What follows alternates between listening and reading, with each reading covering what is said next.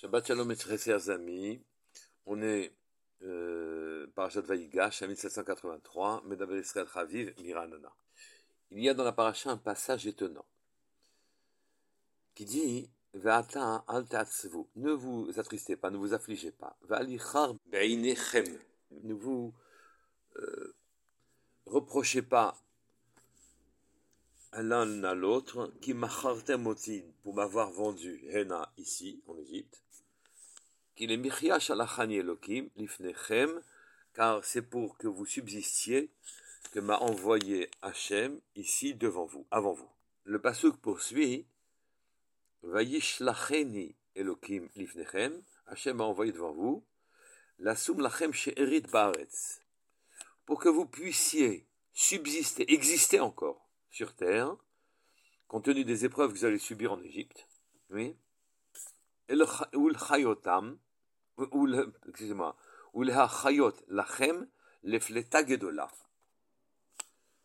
Pour vous faire subsister les fleta gedola dans une grande délivrance. C'est difficile de parler de grande délivrance quand on parle d'une famine. On parle de délivrance, on parle de délivrer de l'épreuve. Une grande délivrance, ça veut dire quoi? Et puis avant ça, comment les Shvatim ont-ils pu se tromper? Comment des hommes de la dimension des enfants de Israël ont-ils pu se tromper? Pour que Yosef leur dise, mais non, mais détrompez-vous. Vous m'avez certes vendu, mais finalement, vous répondiez à un désir divin, un désir d'Hachem. Hachem devait nous envoyer en Galout. La Galout, il s'est avéré qu'elle devait se faire en Mitzrayim, en Égypte. Et donc, vous étiez en train de réaliser le projet divin, de faire descendre les Bnei Israël en, en Galout, en Égypte vous êtes resté fixé sur vos querelles internes, familiales. Vous êtes resté fixé sur la jalousie que vous aviez à l'égard de Yosef. Et à cause de cette jalousie, ou bien à cause du fait qu'il contestait votre autorité et la malchoute, la royauté de Yehuda, il, vous l'avez condamné et vous l'avez vendu.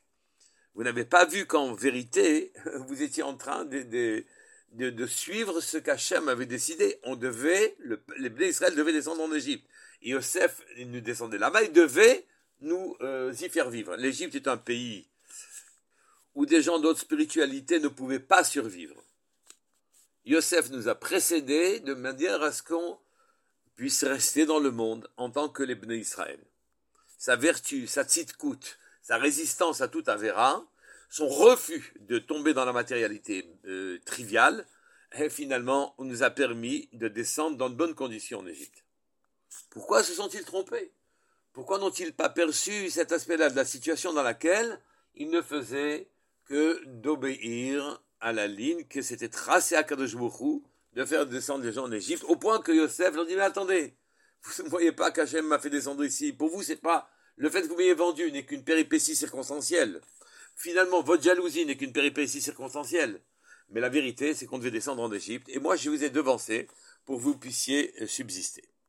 La Gemara Shabbat dit, Daf Petet Amudbet, Amar Rabbi Chia bar Abba, Amar Rabbi Chanan, Ra'ouy Haya Yaakov, normalement Yaakov, Avinu devait Leired Mitzrayim descendre en Égypte, Beshal Shelot Shel par tiré, traîné par des chaînes de fer, et là Jesruto, mais les mérites qu'il a accumulés, le patriarche Yaakov, mais Jesruto, son mérite, Garmalo a provoqué, qu'ils ne descendent certes avec des chaînes, mais pas des chaînes de fer, mais Adam, tiré par l'amour, les, chaînes de l'amour qu'il avait à l'égard de son fils Yosef, et qu'il est descendu en Égypte,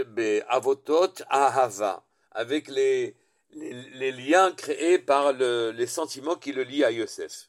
Rachid dit, shel barzel, agolim il devait descendre en Égypte, Yaakov, le patriarche Yaakov, attaché avec des chaînes de fer, comme tous les exilés, vaincus, dans une détresse physique et morale. Et le mérite de Yaakov, le mérite de la vie de Hémet, qu'il a vécu dans le Hémet, a provoqué qu'Hachem a soulagé, Meol, il a soulevé le, joug qui peserait, qui devait peser sur les bénis Israël, sur leur joug et il leur a permis de supporter la galoute, qui était prévue comme étant terrible. Plusieurs questions se posent. D'abord, pour quelles raisons les Shvatim n'ont pas le sentiment qu'ils sont en train d'accomplir le projet divin? Du tout. Ils en restent à leur euh, querelle circonstancielle. Pour quelle raison Yaakov devait-il descendre avec des, chaînes de fer? Et qu'Akajouro a soulagé, du fait de, son mérite, il ne l'a pas fait descendre comme un prisonnier, il l'a fait descendre tiré par Yosef. Étant entendu que de toute façon, les Israël devaient descendre en galoute, comme des exilés. Le cri de Shaharim explique que Yaakov Avinu devait descendre en perdant tous ses niveaux spirituels. Et il faut supposer qu'effectivement, dans cette épreuve, une épreuve terrible comme celle-là, il y aurait suffisamment de ressorts et de puissance chez les Bnei Israël pour remonter et réacquérir tous les, tous les euh, niveaux qui nous permettraient de nouveau d'aller au Sinaï, puisqu'il était prévu déjà dans la prophétie qu'on sortirait Berchouch Gadol avec des grandes richesses. Grandes richesses, entendez, matérielles, mais grandes richesses spirituelles. Donc de toute façon, on devait sortir du marécage égyptien, marécage pour la spiritualité, et retrouver notre niveau pour monter au Sinaï. Les Bnei Israël devaient descendre en Égypte sans être soutenus et secourus par le mérite du patriarche Yaakov. Et le patriarche lui-même aurait dû remonter la pente, et naturellement ses descendants aussi, pour arriver à retrouver un niveau spirituel élevé. Il reste des questions. Pour quelle raison les frères de Yosef n'ont-ils pas compris que c'était la main divine qui les dirigeait? Et deuxièmement, pour quelle raison Yaakov devait-il descendre Barzel comme quelqu'un qui aurait perdu tout son niveau spirituel, de manière à faire le travail qu'on devait faire en Égypte Les Chachamim nous expliquent qu'on devait descendre en Égypte pour pouvoir récupérer les étincelles perdues par Adam Arishon lors de la faute. La faute d'Adam euh, Arishon a diminué son énergie, a diminué sa vitalité. Et cette vitalité a été dispersée dans le monde et naturellement a fait vivre, puisqu'il faut une vitalité pour les Rechaim pour qu'ils vivent, cette vitalité a été animée, est allée animer les Rechaim et d'autres créatures néfastes.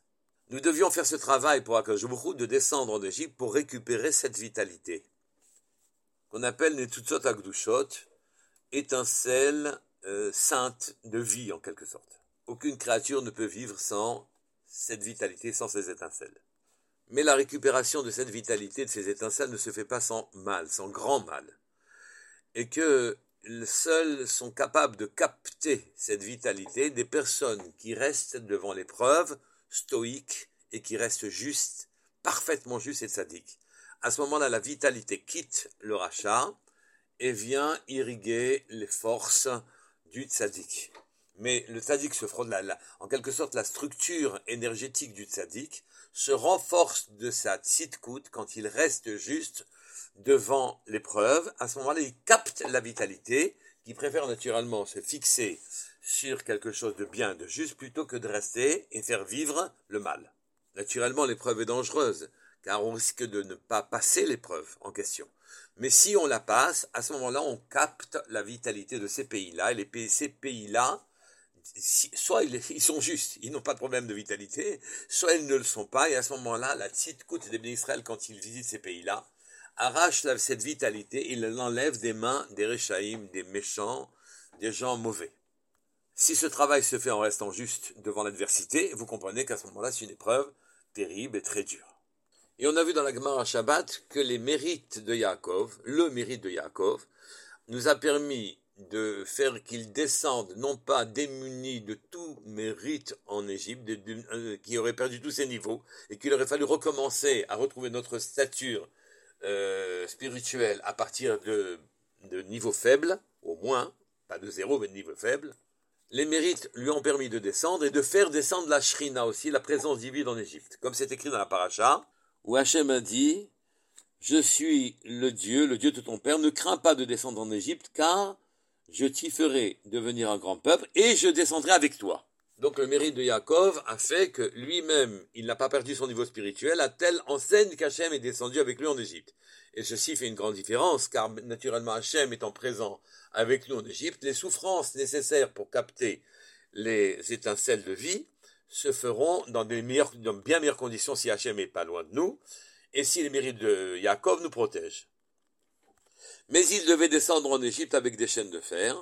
En vérité, c'est Yosef qui était la même Neshama que Yaakov, qui est descendu en quelque sorte à sa place, à la place de Yaakov, et lui a accompli la descente avec des chaînes de fer en Égypte, puisqu'elle était vendue en esclave aux Égyptiens. Ayant accompli ça, Yaakov pouvait descendre dans de bien meilleures conditions. Et les souffrances que vont vivre les Israël là-bas, les souffrances horribles, terribles, seront de toute façon atténuées et nous permettront finalement de nous maintenir à un haut niveau spirituel où on voit qu'en Égypte, ils n'ont pas tout perdu du niveau spirituel malgré l'épreuve terrible qu'ils devaient affronter. Donc on a compris pourquoi ils devaient descendre en Égypte pour faire ce travail et pourquoi ce travail était très difficile à accomplir. Et qu'Hachem les a aidés en faisant descendre Yaakov dans de bonnes conditions et en étant présent avec les d'Israël en Égypte. Mais ça n'explique pas pour quelle raison les frères de Yosef n'ont pas compris que ce qu'ils étaient en train de faire, c'est d'accomplir les, les, desseins divins, les buts que Akadosh s'était assignés, de faire travailler les d'Israël et leur faire capter les étincelles choses qui étaient en Égypte. Pour quelle raison? Ils n'ont pas compris qu'en vendant leurs frères, ils n'accomplissaient que de manière maladroite et désagréable ce qu'Hachem décidait, que tout le monde descende en Égypte. Eh bien, la réponse est terrible c'est que euh, nous, ne pouvons comprendre, nous ne pouvons nous représenter une situation que d'après le niveau euh, de spiritualité, d'énergie que nous avons. Nous ne faisons qu'interpréter les situations. Et ce qui est accessible à notre niveau spirituel, à notre niveau d'étincelle de Gdusha, alors il est appréhendable avec une logique humaine. Nous sommes énervés contre Yosef, et donc nous le vendons on ne voit pas qu'en vérité, ceci n'est qu'un épiphénomène de, la volonté divine. Loatem shalachtem, dit le pasuk, oti hena, qui est Elohim, qui a Elohim. C'est pas vous qui m'avez fait envoyé ici en Égypte, c'est Hachem qui m'a envoyé en Égypte. Vous n'avez été que des circonstances matérielles de ma descente en Égypte, dit Yosef à ses frères. Et vous ne le voyez pas, vous ne le comprenez pas, vous vous arrêtez aux circonstances dans lesquelles je suis descendu en Égypte, car votre structure énergétique, votre stature en étincelle divine est insuffisante pour prendre conscience du dessein divin. Votre conscience n'est pas capable de monter au niveau où c'est Hachem qui, de comprendre que c'est Hachem qui fait tout que vous fassiez le bien ou le mal. S'il vous laisse faire le mal, c'est pas vous qui le faites. Ça va se traduire par un bien. Mais c'est lui qui a une idée c'est Hachem qui a l'idée de ce qui va se passer ensuite. Yosef va devenir roi. En fait, tout est une bataille entre la pureté et l'impureté dans le monde. Entre des Nitsutsot qui ont été kidnappés par des qui dépensent leur vie, leur énergie en des choses vaines et en des choses mauvaises, et qu'il y a des tzadikim qui, eux, vont capter cette énergie-là et vont grandir. S'ils captent suffisamment d'énergie et d'étincelles alors à ce moment-là, leur la stature énergétique, si je puis dire, grandit. Et ils peuvent à ce moment-là avoir une conscience plus aiguë et plus affinée de leur propre situation et ne plus voir ici ni jalousie, ni, euh, ni desseins et buts triviaux et humains. Ils prendront conscience de l'aspect divin qu'il y a dans toute chose. Nous devons avoir conscience et prendre, comprendre, euh, comprendre et cause qu'en vérité, tout est une bataille entre la Touma et la Tara dans le monde, entre la, pureté et l'impureté.